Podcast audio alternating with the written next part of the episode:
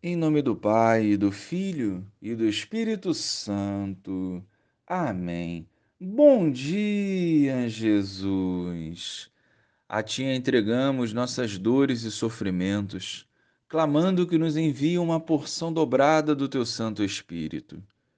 Fortalece-nos para que, em comunhão contigo, exalemos o céu por onde andarmos. Amém. Naquele tempo, disse Jesus aos seus discípulos: eu vim para lançar fogo sobre a terra, e como gostaria que já estivesse aceso. Devo receber um batismo, e como estou ansioso até que isto se cumpra. Vós pensais que eu vim trazer a paz sobre a terra? Pelo contrário, eu vos digo, vim trazer a divisão. Pois daqui em diante, numa família de cinco pessoas, três ficarão divididas contra duas, e duas contra três Ficarão divididos o pai contra o filho e o filho contra o pai, a mãe contra a filha e a filha contra a mãe, a sogra contra a nora e a nora contra a sogra. Louvado seja o nosso Senhor Jesus Cristo, para sempre seja louvado. Dentro do contexto da espera, Jesus nos diz como devemos viver o hoje, com o fogo aceso. Isso significa que hoje é o dia de vivermos a vontade de Deus, sem perdermos o foco.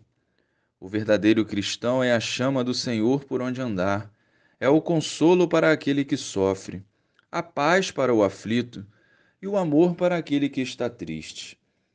Mas quando nos distraímos com o mundo, priorizamos o eu e gastamos o tempo de forma errada. Assim, essa chama vai se apagando e perdendo o brilho. Mesmo diante das tribulações e sofrimentos, é preciso estar na presença do Senhor para que esse fogo permaneça sempre aceso. Jesus nos alerta igualmente que a nossa adesão ao reino vem acompanhada de divisão, não aquela causada pelo diabo, mas aquela fruto da imaturidade daqueles que não se convertem, porém se incomodam com a conversão do outro. Por vezes, isso ocorre até dentro de nossas famílias. Mas não desanimemos, que o nosso foco seja viver como Jesus viveu.